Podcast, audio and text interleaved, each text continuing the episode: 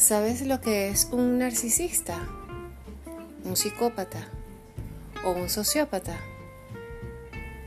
¿Has sido víctima de alguno de estos seres?